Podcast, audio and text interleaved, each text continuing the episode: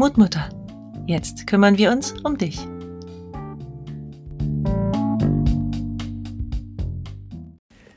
Hallo, du liebe Seele. Schön, dass du wieder da bist.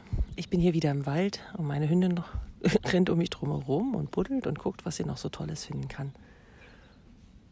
Wie ich hier gerade so lang gegangen bin, musste ich drüber nachdenken, dass wir ja oft in der Schule zum Beispiel oder in, in, in einer Weiterbildung, Ausbildung an den Punkt kommen, dass wir an uns selbst die Erwartung stellen, dass wir das alles schon können.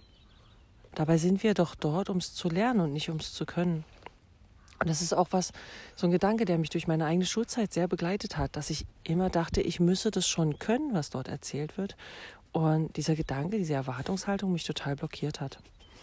Und erst jetzt, wo ich mich weiterbilde, wo ich äh, als Erwachsene neu lerne, habe ich das tatsächlich für mich auch verstanden.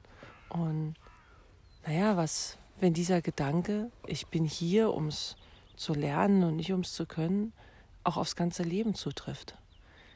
Wie wäre es denn, wenn ich an das Leben auch so herangehe, wie an neuen Lernstoff und mir sage, hey, ich lebe hier zumindest in dieser Inkarnation oder was in dein jeweiliges Weltbild passt, zum ersten Mal. Und ich bin genau hier jetzt da, um dieses Leben zu lernen und nicht um schon zu können. Nicht um alles perfekt zu machen, sondern um Wege zu finden, um es gut zu machen, um es ja, zu entdecken und es schön zu machen.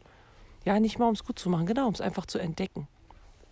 Und wie viel Leichtigkeit kann dieser Gedanke eigentlich ins ganze Leben bringen, wenn ich nicht den Anspruch habe, immer alles hinzubekommen, alles perfekt zu machen und, naja, Herausforderungen zu meistern, am besten noch, ehe sie überhaupt da sind.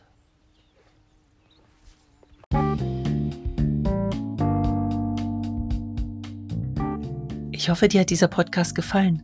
Lass mir doch gern eine Bewertung oder ein Abo da. Du kannst mich auch jederzeit auf meinem Instagram-Profil Dana Gutja besuchen. Wir hören uns.